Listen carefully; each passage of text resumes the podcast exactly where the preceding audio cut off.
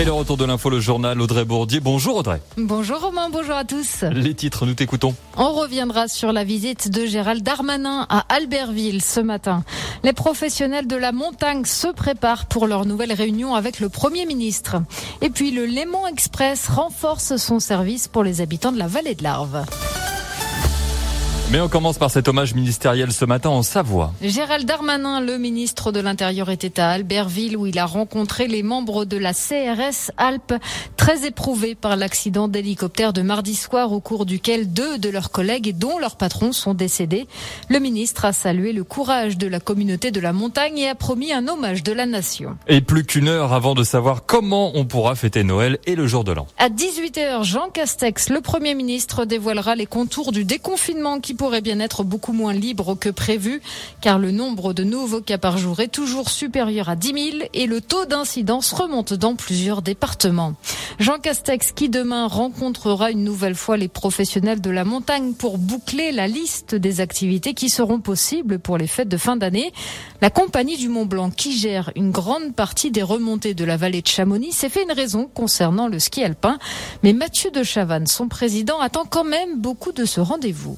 I have a dream, comme on dit. J'ai un rêve, c'est qu'ils disent bon, je reviens sur ma décision, mais euh, j'y crois pas beaucoup. Donc du coup, euh, soyons réalistes. Il y a deux objectifs. On nous fixe une date d'ouverture, plutôt début janvier. Et puis euh, le deuxième objectif, c'est que l'on nous donne les détails des aides. Il y a certes le chômage partiel, mais une activité comme les remontées mécaniques, il y a des frais fixes très importants. L'assurance, par exemple, moi je prends nous le groupe, c'est 3 millions d'euros. Qu'il y ait de la neige ou pas de la neige, c'est 3 millions d'euros à sortir. Il faut nous aider. On peut pas être fermé et ne pas avoir d'aide. Pour nous et pour les gens qui dépendent de notre activité, il faut que ce fonds dit ad hoc, différent du fonds de solidarité, couvre les charges fixes des professionnels de la montagne.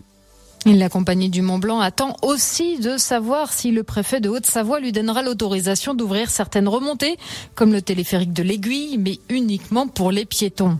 Les professionnels de la montagne qui suivent aussi attentivement la prise de parole du Conseil d'État, qui doit dire aujourd'hui s'il casse ou non la décision du gouvernement de limiter la pratique du ski alpin pour les fêtes de fin d'année. Et le tourisme montagnard qui tourne au ralenti ne va pas améliorer la situation du marché de l'emploi. La Haute-Savoie vient d'enregistrer une hausse sans précédent du nombre de demandeurs d'emploi. Fin septembre, 44 560 personnes étaient au chômage.